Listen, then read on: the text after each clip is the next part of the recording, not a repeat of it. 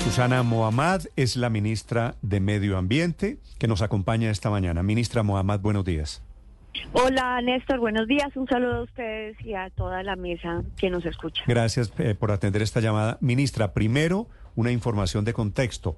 ¿Ese Mohammad suyo de dónde es? Mi abuelo paterno era palestino. Sí, era, era palestino de la oleada de inmigrantes árabes en Colombia hace un siglo, ¿verdad? Sí, señor. Sí. ¿Y usted sigue teniendo nexos con Palestina, ministra? Pues fíjese, Néstor, que en el año 2009 visité por primera vez Palestina para buscar un poquito esa raíz y pues terminé encontrando una familia gigantesca. Entonces sí, hay familia allá en Cisjordania. ¿Y en Palestina en dónde, ministra? ¿Solo Cisjordania, que es al otro lado, o también en Gaza? Que, que sepamos en Cisjordania, la familia que yo conocí estaba principalmente en Jordania y en, en Cisjordania. ¿Y están bien ellos? No hemos podido entrar en contacto y es pues complejo eh, la situación y estamos pues buscando eh, entrar en contacto. Eh, algunos de ellos hace unos años querían venir a visitar la tumba del abuelo, pero no, no hemos podido establecer ese contacto en estos, en estos momentos. Ok, ese es el contexto, ministra. Ahora sí la pregunta, pues que ya con esta explicación tiene un matiz diferente. ¿Por qué estaba usted, ministra, en el plantón anoche frente a la Embajada de Palestina? Bueno, ayer como eh, descendiente palestina, pero también como una persona que ha apoyado la causa palestina hace muchos años, eh, estaba en, mostrando mi solidaridad eh, al pueblo palestino y a la ciudadanía en Gaza frente a los bombardeos y la situación humanitaria y solicitando, pidiendo, eh, con la voz que uno tiene como ciudadano, que se frene este genocidio y que se frene este enfrentamiento que está salido de todas eh, frente a pues el, el derecho internacional. Se me, se me está yendo, se me está cortando, ministra. ¿Sí me escucha? Ahí, ahí le escucho perfectamente. Le quería preguntar, ministra, ¿qué opinión tiene usted con familia palestina, con estos lazos familiares con Palestina? ¿Qué opinión tiene de Hamas? Bueno, eh, yo lo que quisiera es poner todo esto en un contexto, ¿no? Sí. Eh, obviamente lo que el acto que cometió Hamas en Israel hace 10, 11 días es un acto bárbaro que pasa todo el derecho internacional humanitario y que obviamente afectó civiles inocentes y eso hay que condenarlo completamente. Sin embargo, esto no es un acto que salió de la nada. Llevamos años y décadas de una población que ha estado ocupada en un proceso de verdad de violación sistemática de derechos humanos y una población que no ha tenido derecho a tener ni siquiera lo más básico como es un Estado eh, como es tener un territorio y que ha vivido en ocupación desde 1948. Y esto, estas olas de violencia que se han producido permanentemente en este conflicto y además lo que es más doloroso ha sido la indiferencia, sobre todo en los últimos años del mundo frente a esta situación, pues ha generado el desencadenamiento de esta situación que ya se sale de todas las proporciones y que desafortunadamente eh, esa, eh, ese acto eh, de terror que cometió Hamas genera hoy un contexto político en donde Israel pareciese aprovechar la situación para mm. generar pues el desplazamiento nuevamente masivo de la población palestina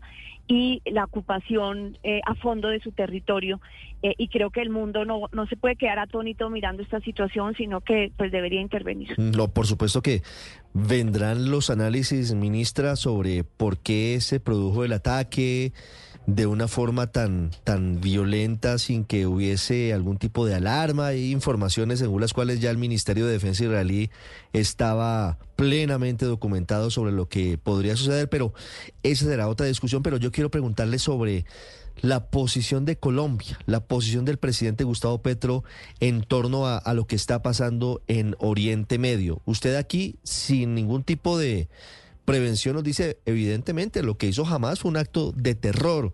¿Usted cómo ve que el presidente Gustavo Petro no haya hecho un pronunciamiento contundente en ese sentido? Yo quisiera como también darle contexto a esa posición del presidente. El presidente un mes antes en Naciones Unidas eh, había uno de los pocos además mandatarios de todo el mundo que se había referido con claridad al contexto palestino, había criticado claramente no solo la falta de acción, sino la hipocresía de las grandes potencias mundiales eh, entre la simetría de atención en el conflicto de Ucrania con Rusia frente a una ocupación y un conflicto que lleva décadas y que había quedado absolutamente abandonado en la diplomacia internacional.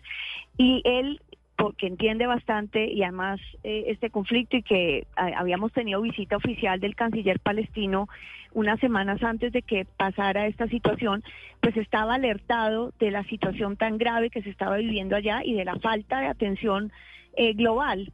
Obviamente cuando pasa este ataque de Hamas, eh, que yo creo que, yo personalmente creo que hay que condenar frente a la a la, a la, forma como este ataque generó afectaciones a civiles inocentes, pues el presidente lo que pone de presente primero es el contexto en el que se da esto y la hipocresía que además vamos viendo en las siguientes semanas se mantiene por parte de las potencias eh, mundiales. Yo creo que de ahí viene y también de que no puede eh, mirarse eh, ese ataque que hizo jamás desde la perspectiva política en una simetría con la ocupación y el apartheid permanente que ha tenido Israel frente al pueblo palestino y ahora obviamente la respuesta eh, que genera eh, Israel frente a un pueblo y a una sociedad absolutamente indefensa que no tiene ejército, que no tiene Estado y a la cual pues se, se bombardea sin misericordia y se le viola directamente todos sus derechos humanos al cortarlos pues de la alimentación, del agua, eh, de la energía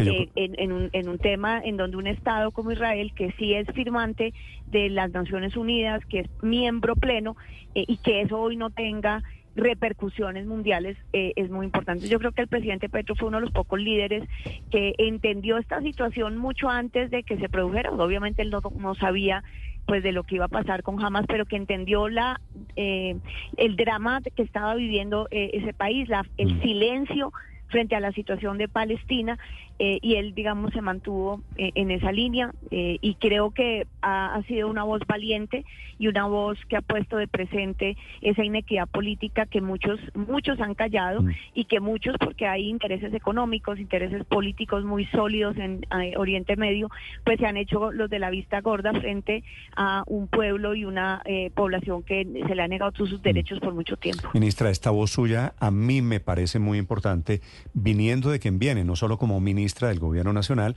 sino como hija, nieta de palestinos. ¿Usted alguna vez con el presidente Petro, en privado, no en este momento, en el fragor de la batalla, ha hablado de este tema? Hemos, eh, sí, nos hemos comunicado y además eh, con el presidente Petro hace muchos años, desde que estábamos en la alcaldía, hemos eh, estado pendientes de ese contexto. Recuerden que cuando el presidente Petro era alcalde y Naciones Unidas eh, logró eh, aprobar que Palestina por fin fuera por lo menos un Estado observador, todavía no tiene plenas facultades en Naciones Unidas, no es reconocido como un Estado, pero sí se reconoció como un Estado observador. El presidente Petro y yo y varios miembros del gobierno eh, local izamos la bandera palestina con ciudadanos palestinos que, que trabajan ahí cerca del mm. centro de Bogotá en la Plaza de Bolívar. Eh, es, un, es un compromiso que no es nuevo, es un compromiso de mucho tiempo, eh, porque creo que pues el presidente Petro siempre ha estado del lado de los más vulnerables claro, y en esta lucha tan inequitativa. Por, eso le pregunto. desde hace mucho tiempo venimos en este trabajo eh, sobre este tema.